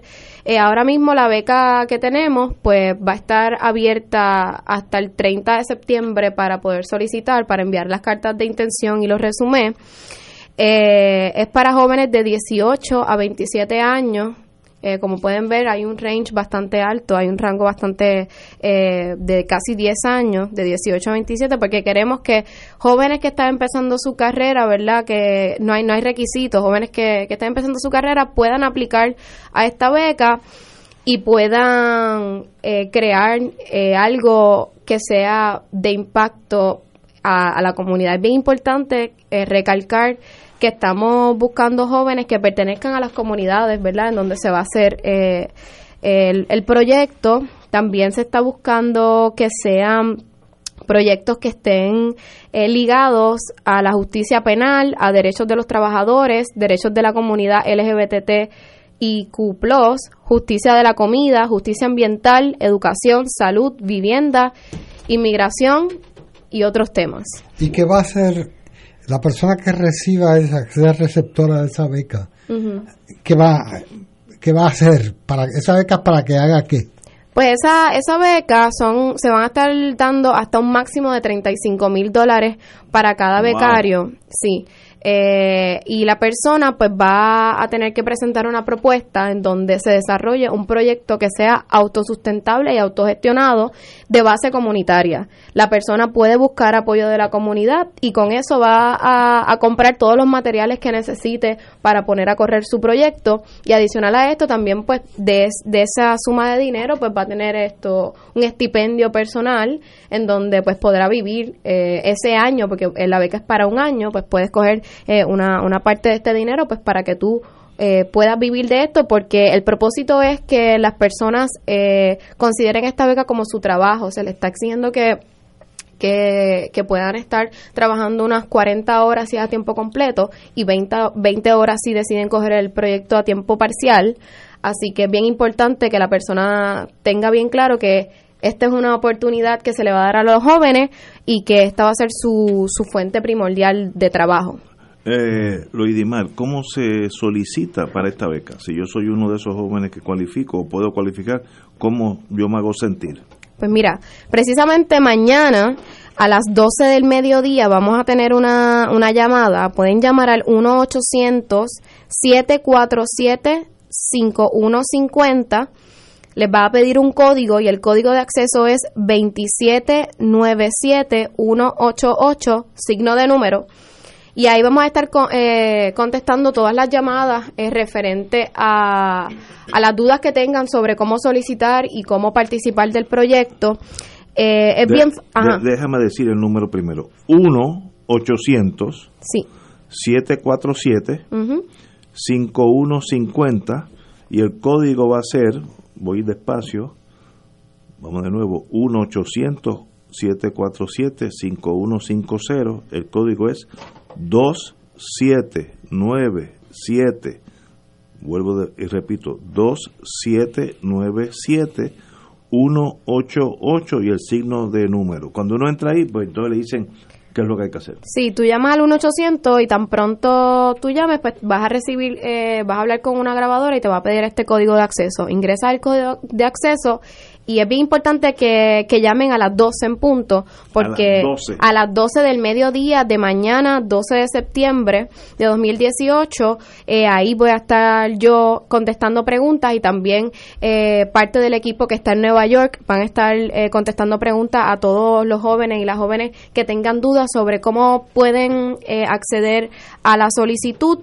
Eh, y para contestarte un poco más y abundarte, es bien fácil. Tenemos una plataforma bastante amigable en Internet. Eh, en donde pueden poner en Google o en cualquier metabuscador eh, beca juvenil Open Society y ahí le va a salir un, primer link en donde le va a hablar sobre las becas Puerto Rico Youth Fellowships 2018 y ahí pues van a acceder y va le va a dar todo todo verdad todas las instrucciones de cómo acceder cómo llenar el formulario para este primer paso que cierra el 30 de septiembre eh, vamos a estar eh, recibiendo el resumen que va a ser de dos páginas resumen con, con la experiencia, como, como mencioné anteriormente, eh, no se está pidiendo ningún requisito. Si el joven está empezando su carrera, es perfecto. Eh, porque eso es lo que estamos buscando, darle la oportunidad a estos jóvenes que han estado trabajando eh, arduamente en sus comunidades, tratando de, de mejorar, ¿no? Y de, y de hacer un Puerto Rico, pues, un poquito más más sustentable luego de, de los huracanes. Así que nada, entran ahí, acceden, mañana tenemos la, la llamada. Es bien importante que llamen y que, y que puedan eh, someter todas las dudas y preguntas que tengan. Yo voy a estar en la mejor disposición de contestarle. También, si mañana no pueden por alguna razón al mediodía llamar, pueden escribirnos al email. Es PR Fellows y se escribe P R F E L L O W S arroba Open Society Foundations.org. PR Open Fellows Society Foundation. Foundations con ese al final, el foundations.org. Ahí me pueden escribir, también me pueden escribir a mi email que es loi arroba gmail.com ahí yo les voy a estar también contestando preguntas eh, y nada, un poco el, el, el site es PR Fellows F E L L O W S at opensocietyfoundation.org. Ese es el email. Si ahí pueden escribir correo electrónico y le podemos y le contestaremos las preguntas. Y volvemos al número telefónico mañana a las 12 1 800 747 5150 y el código le va a pedir es 2797188 y, y sin, uh, signo de número. Uno tiene que tener ya estudios universitarios, ser graduado. ¿En, qué etapa de los estudios entraría el becado? No, eh, no se necesita tener ningún tipo de, de estudio. Es importante que tengas 18 años. Y, que, tengas un buen proyecto para trabajar y, que tenga, y que tengas un buen proyecto, que seas de Puerto Rico, que estés que tengas la capacidad y la disponibilidad de, de estar en Puerto Rico un año completo y que seas de la comunidad y que tengas la mejor disposición. Extraordinario. Pues Loidimar Duprey y la amiga eh, Beth Collazo Muñoz, un privilegio tenerlas aquí. Eh, Gracias. Con ustedes, obviamente, ahí Puerto Rico tiene futuro, uno ve que están empezando, pero ya tienen el timón en el mismo medio del barco, así que ese barco va a llegar lejos. Le, le deseo lo mejor en la vida a ambas ustedes. Viste que mi hermanita es bien No, inteligente. y Tengo bonita, entendido y que, bonita. la- que esta joven Duprey también fue una luchadora estudiantil destacada mientras estaba estudiando bachillerato. Así. Eso es así, eso es así. Tenemos una carpeta de la muchacha. Debe tener su carpeta porque, porque supuestamente no la, no la están haciendo ahora, por eso es embuste. Eh, pero un privilegio tenerlas aquí. Bienvenida. Me dio trabajo que viniera. Así, no, pero qué Sí, bueno que pero vinieron. vino. eh, yo creo hizo. que es una gran oportunidad, particularmente para los jóvenes que están en el están en sus comunidades dando la batalla. Ese esa reserva moral de la que hablaba eh, mi hermano Benjamín Torregotay en la presentación del libro de Alexis Mazol, que las comunidades están construyendo un nuevo país, un Puerto Rico posible a pesar de todo. Tienen aquí una gran oportunidad para poder tener una ayuda para prepararse mejor, para poder desarrollar eh, proyectos comunitarios y me parece que es muy loable Una pregunta, la ¿cuántas iniciativa de Open es que se van Society. a dar? Muy bien, eso, eso se me olvidó mencionarlo. Se van a estar otorgando de 5 a 8 becas eh, de 35 mil dólares máximo Uy. cada, cada beca. eh, y vamos a estar escogiendo a las personas ya para la primera, segunda semana de diciembre. Se supone que ya tengamos a las personas elegidas y vamos a empezar a trabajar en enero eh, con estos proyectos. Actualmente yo estoy trabajando con Beth, que está aquí, en un proyecto eh, comunitario también, que, que es sobre el cierre de escuelas en Puerto Rico. Eh, Beth fue la primera persona que se ganó una beca eh, de Open Society Foundation el año pasado. Eh, no sé si quiera abundar un poco sobre el proyecto. eh, y sobre la oportunidad de, de- de cómo ha sido este proyecto como primera persona eh, puertorriqueño, ¿verdad? Eh, que se ganó que se ganó esta beca.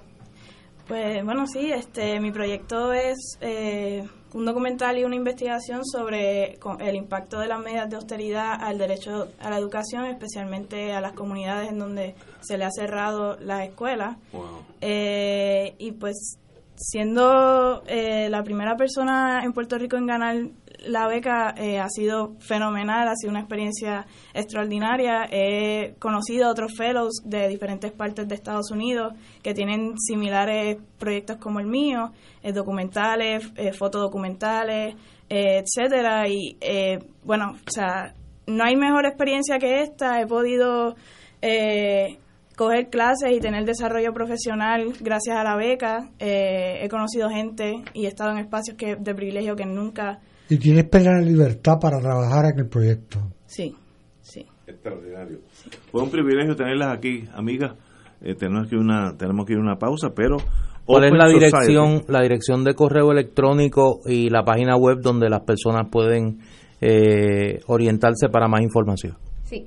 El correo electrónico es prfellows, ¿verdad? PR, déjame buscarlo aquí. Ok, prfellows arroba Punto org. punto org. Es bien importante que nos escriban ahí. También me pueden enviar un correo personal a mí y el correo es l o i de punto d y punto d g arroba gmail.com eh, ahí me pueden escribir eh, y si quieren buscar la página, eh, la página la pueden buscar en Google como Beca Juvenil, ponen en el, en el, en el search, en el metabuscador, Beca Juvenil 2018 Open Society y le va a salir el primer link que le sale, eh, ahí está toda la información y ahí pueden eh, someter la solicitud eh, que tienen hasta el 30 eh, de, de septiembre. Pero en confianza, mañana estaremos contestando preguntas al número eh, que les dijimos y también me pueden escribir un correo electrónico a prfellows.opensocietyfoundations.org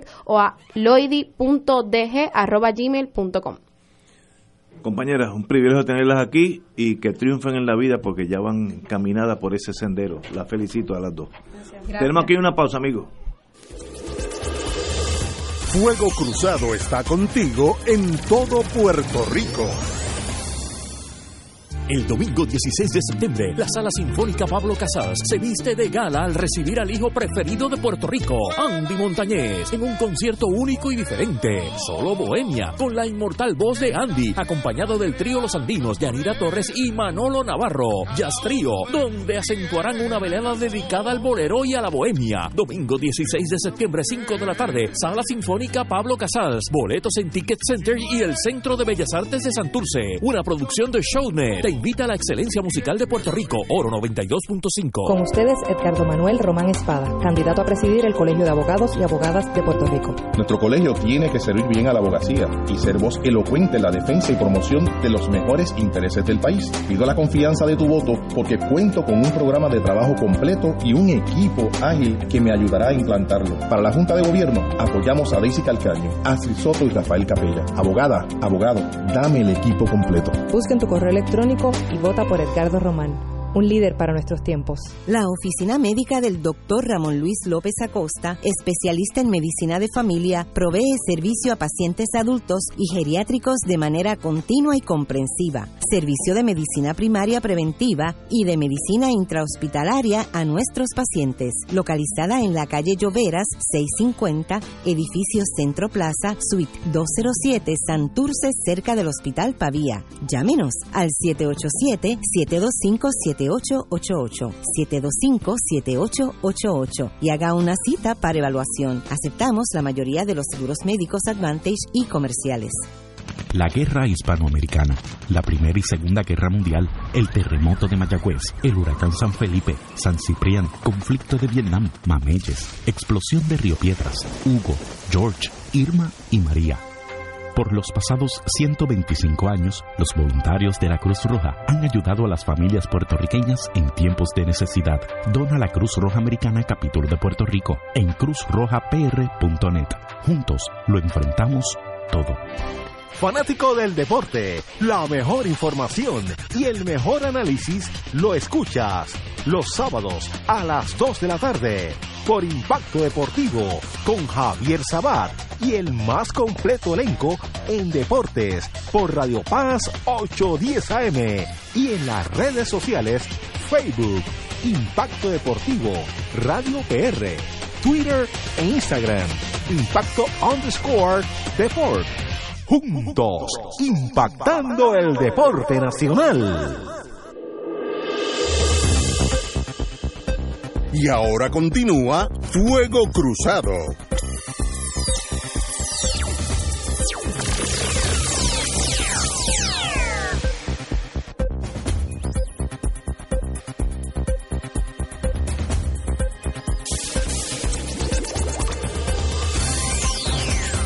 Regresamos, Boys and Girls de Fuego Cruzado.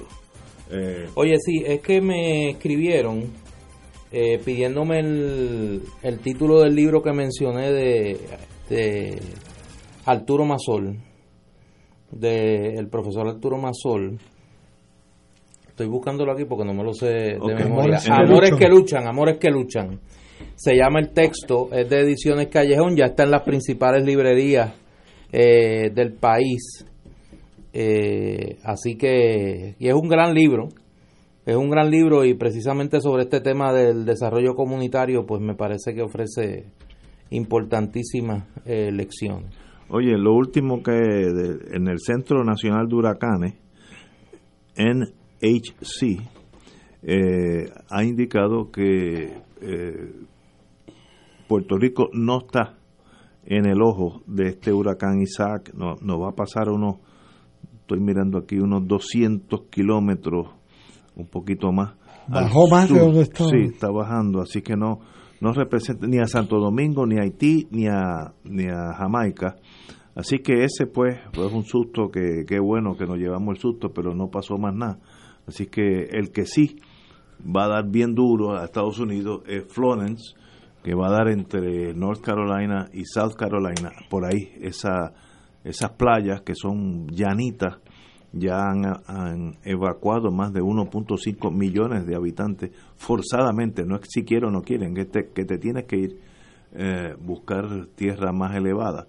Y eh, para jueves o viernes, Florence está haciendo su daño por allá por los Estados Unidos.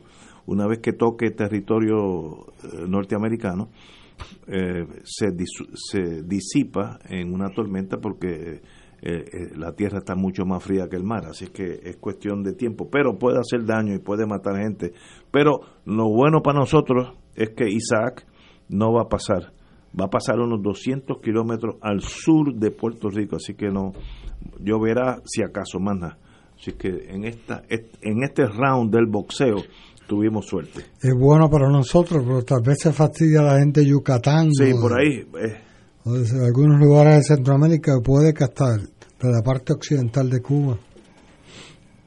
Eh, bueno, eh, emplazan los Estados Unidos el brazo consultivo de la Organización de Estados Americanos ha admitido dos querellas de estadistas y convocó para el 5 de octubre una audiencia en Colorado. Oye, no se pudieron ir un poquito más lejos. Eh, después de 12 años de espera, 12, la Comisión Interamericana de Derechos Humanos acercará el, el mes próximo una decisión sobre las querellas que se han presentado ante este foro en contra de Estados Unidos por violar los derechos humanos y civiles de los residentes en Puerto Rico bajo el actual estatus colonial.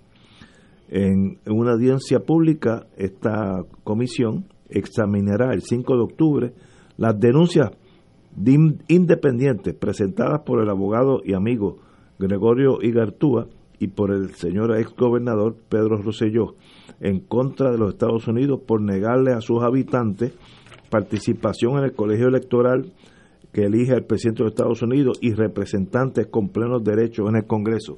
Esto ha ido y venido muchas veces y yo creo que eso no llega a ningún sitio. Además que esta organización, la OEA, pues sencillamente no tiene la, la fuerza de ley para eh, escribir nada. No hay nada malo si yo fuera estadista o si como, como estadista de ir y presentarlo porque eso es como una gota de agua que está dando sobre una gran roca que a la larga la, la, va a penetrar.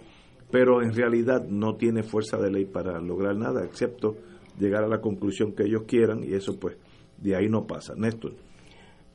Cualquier foro donde se discuta la condición colonial de Puerto Rico es importante. Independientemente de las posibilidades que tenga o no el planteamiento, me parece que el hecho de que se abra esa puerta de la Organización de Estados Americanos me parece que es importante.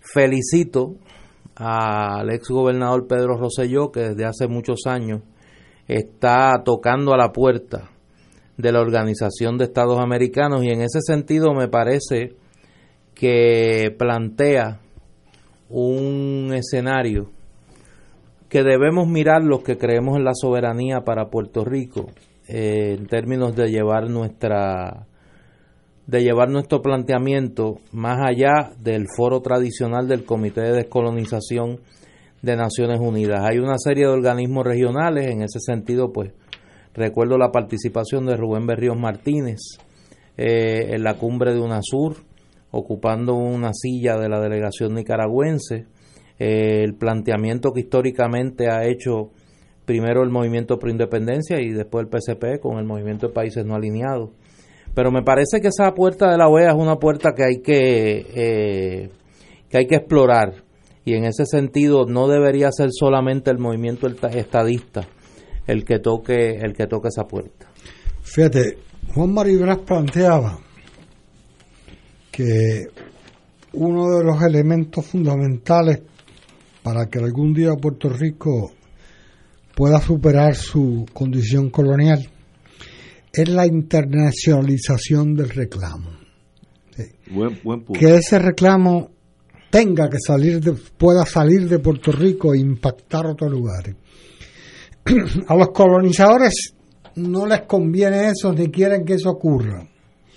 Estados Unidos siempre ha planteado que la situación de Puerto Rico es un problema doméstico, que es un asunto interno de los Estados Unidos, en lo cual ninguna ningún foro, ni mucho menos ningún otro país del mundo puede inmiscuirse. Claro, en esa relación interna ellos son los poderosos y nosotros los super débiles.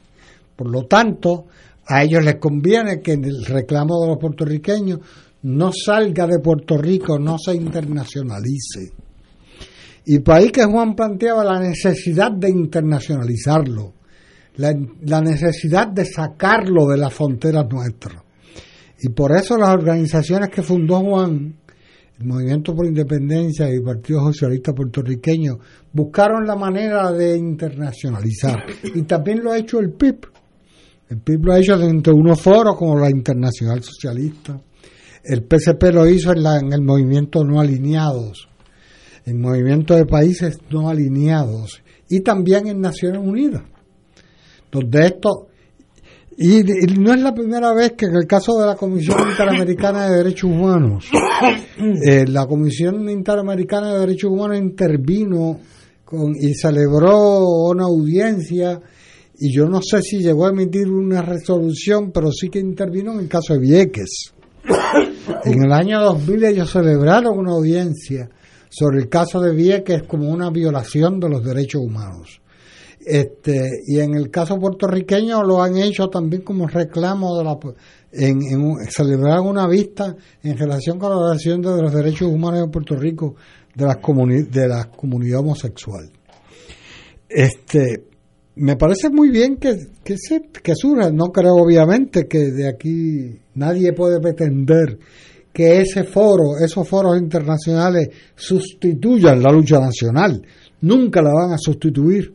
La lucha nacional sigue siendo el foro, el principal frente necesario para que alguna vez pueda triunfar el reclamo. Pero estos foros son muy útiles y me parece muy bien que se utilicen. Yo, daño no hace, así que bienvenido. No, no es que vaya a cambiar el destino de la humanidad, porque la OEA, pues, es un cuerpo más bien advisor, advisory, eh, que puede emitir una opinión, pero hasta ahí llega. Pero no hay absolutamente nada que se trate, se trate, se trate, ya sea hacia la estadidad, hacia la independencia, hacia el ELA con o sin lo que sea, al final. Eh, nadie pierde con tirar los topos sobre la mesa. Y al licenciado Igartúa, que es mi amigo, lo felicito porque lleva décadas ante esta, este movimiento de, de tratar de forzar a Estados Unidos decidir hacia dónde va con Puerto Rico. Tenemos que ir a una pausa, amigos, siete menos cuarto. Esto es Fuego Cruzado por Radio Paz 810 AM. Diariamente en nuestra cocina algo delicioso se cuece en la olla. Se escucha el cortar de la cebolla y el triturar de los ajos. En Freshmart utilizamos ingredientes frescos sin aditivos ni preservativos. En el deli encontrarás la mejor variedad de desayunos, almuerzos y cenas, pizzas artesanales y más. Los mejores especiales de la semana para comer sano y sabroso. Explora la variedad de ofertas más saludables. Ven a Freshmart en Aguadilla, Caguas, Carolina, Condado, Guaynabo y Atorrey. Freshmart es para todos.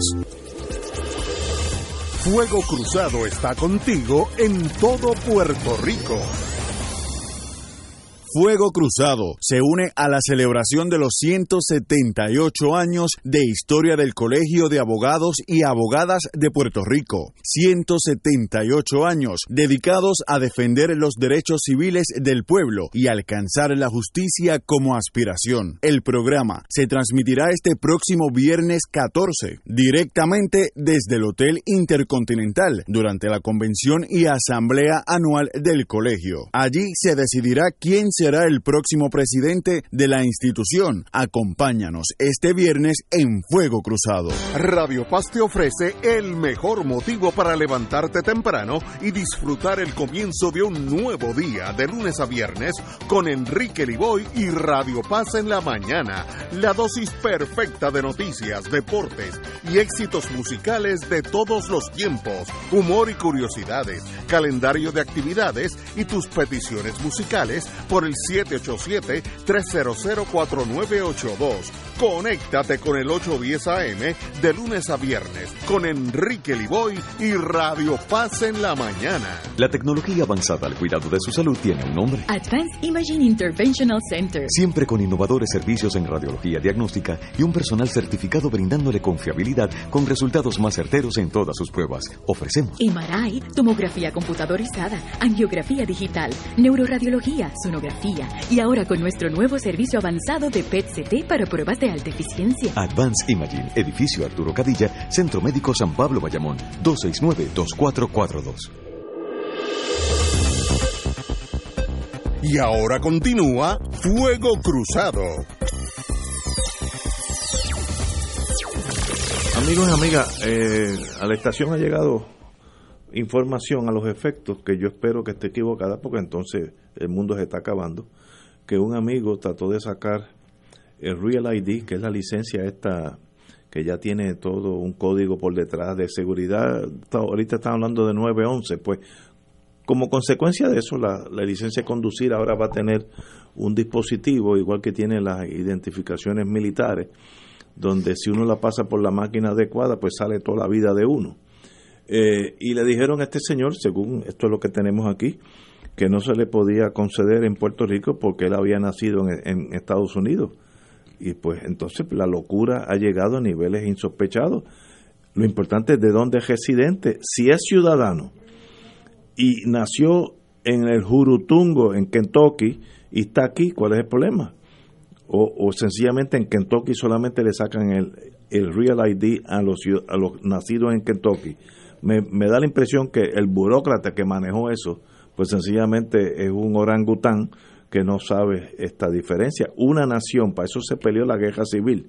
Así es que si es residente en Puerto Rico, aunque haya nacido en cualquiera de los 50 estados o un país extranjero y se hizo ciudadano norteamericano, tiene derecho a sacar el Real ID. Si alguien nos está oyendo y saben que esto no es así o es así, que nos dejen saber porque es algo para mí rayando en lo absurdo. Compañero. Oye, quiero hacer una aclaración, eh, más que una aclaración, un comentario sobre algo que señalé y que me escriben varias personas más escritos, que ha creado algún... Mira, aquí espérate, un, un abogado me dice que su hijo nació en Estados Unidos, le dijeron lo mismo. Eso no hace sentido. No, sencillamente estoy perdido. ¿Cómo es posible alguien en el gobierno que diga por qué el Real ID, que es la identificación esta, si tú naciste en Estados Unidos y eres puertorriqueño, no se puede sacar aquí? Eh, hay algo totalmente equivocado en aquí. Esto no hace sentido. Perdona, Néstor. No, no te preocupes. Eh, ese tema del Real ID, yo creo que eh, ha faltado orientación a tiempo por parte del gobierno de Puerto Rico y, y pues podemos hacer la gestión para traer a alguien sí, que sepa de, de, eso. tanto del departamento de transportación que nos llamen pública y lo traeremos eh, como del propio departamento de estado para que expliquen esto. Déjame hacer una aclaración porque yo me tomo muy en serio mi oficio de historiador.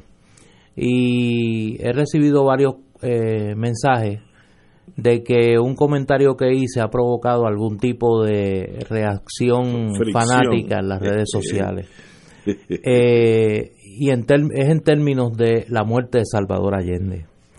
La evidencia de los testigos que acompañaron a Salvador Allende hasta su último momento apunta a que Salvador Allende se suicidó. Así es. Quiero leer para los que todavía se aferran por una posición absurdamente fanática, lo tengo que decir, porque el suicidio en nada desmerece el heroísmo, la verticalidad, el ejemplo que representa para la humanidad Salvador Allende, las expresiones de la hija de Salvador Allende, la, la presidenta de la Cámara de Diputados de Chile hasta hace poco, eh, Isabel Allende. No es la escritora, la diputada, senadora y precandidata a presidenta por el Partido Socialista Isabel Allende. Mi posición, la de mi familia y de la Fundación Salvador Allende, es que solo le damos credibilidad a los médicos que estuvieron con mi padre. Ellos con gran lealtad se quedaron con él hasta el final y tienen una versión exacta, tienen absoluta convicción de que fue un suicidio digno y además de eso, el doctor Arturo Girón, que fue ministro de Salud y estuvo con Allende en la moneda, el 11 de septiembre de 1973, estuvo presente en la exhumación que hicimos el año 90. Si el testimonio mío, que apenas soy un historiador, no es suficiente, espero que el testimonio de la hija de Salvador Allende sí lo sea. ¿Y por qué el fanatismo ciega tanto? ¿Cuál es el problema? Si se suicidó, si lo mataron, mire, sacrificó su vida por un ideal, eso es lo importante, no Ah, entiendo. Es una discusión que hubo, a mí me parece que debe estar superada hace tiempo. Este, Allende se inmoló.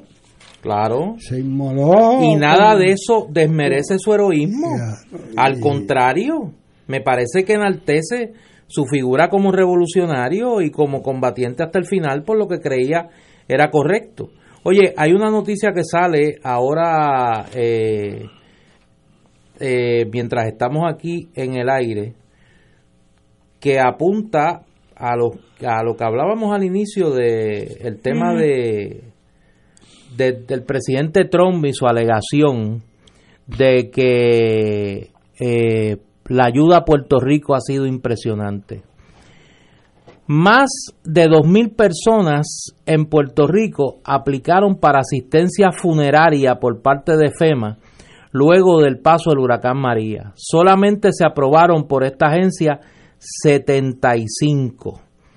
Un rechazo de un 97% de las personas que solicitaron asistencia funeraria. Esto lo dio a conocer hoy en una carta al director de FEMA, Brock Long, la senadora Elizabeth Warren. Eh, Warren recibió una respuesta del director de FEMA, Brock Long, donde le señala que al 30 de julio su agencia había recibido 2.431 solicitudes de asistencia funeraria desde Puerto Rico relacionadas al huracán y que se habían aprobado eh, solamente 75 dando a conocer que el 97% de las mismas habían sido o rechazadas o no habían recibido eh, una decisión hasta el momento.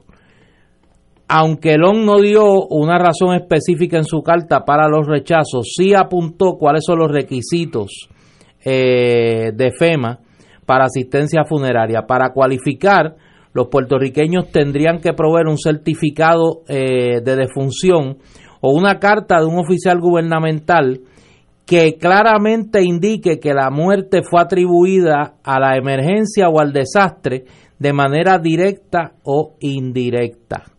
Eh, pero, señala la nota del servicio de noticias BuzzFeed, obtener esta información ha sido imposible para muchas familias porque los eh, como han admitido los oficiales del gobierno de Puerto Rico recientemente no hay un conteo oficial de los muertos de María Increíble. es una dimensión adicional de la tragedia Estoy totalmente de acuerdo. Me imagino que si FEMA accedía a dar ayuda, reconocía que, que, que murió por causas relacionadas por el huracán.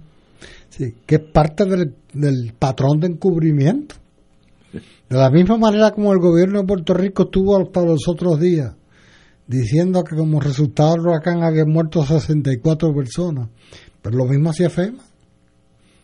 75 aprobaron. Eh, lo, lo que lo que me vuela mi imaginación en frustración es por qué encubrir si la tormenta hubiera matado 200 mil personas ¿cuál es el, el problema? es decir, pues mire, mató 200 mil Porque al personas reconocer que murió esa gente, eso tienen que reconocer que fueron incompetentes. bueno, y la desidia de ellos fue lo que los mató. Pero es sí, lo que decía pero otro día. pero- fue cierto que el huracán no los mató, los mató la negligencia y la desidia. no había electricidad, pero mató, y estoy exagerando para probar mi punto.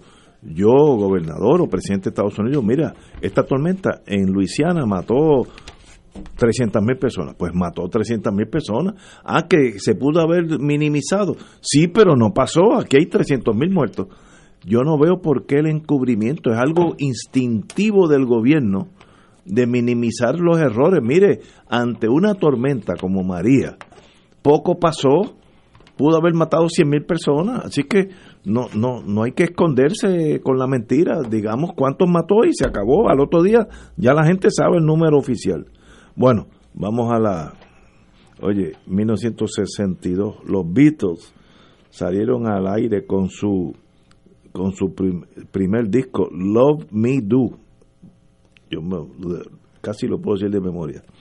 Eh, 1997, En Escocia, los votantes aprobaron eh, que, el, eh, que el Parlamento eh, de ellos corriera los asuntos internos después de 290 años con la unión con Inglaterra. Y obviamente el gobierno británico accedió, así que tienen algún tipo de autonomía. Bueno, eh, 2012, unos, unos terroristas atacaron el consulado americano en Benghazi, mataron el embajador norteamericano eh, eh, que se llama Christopher Stevens y otros tres oficiales que eran agentes de la CIA, luego se supo. Eso fue hoy, en el 2012, y tenemos que irnos porque ya el tiempo nos traiciona. Mañana miércoles, we'll be here a las 17 horas.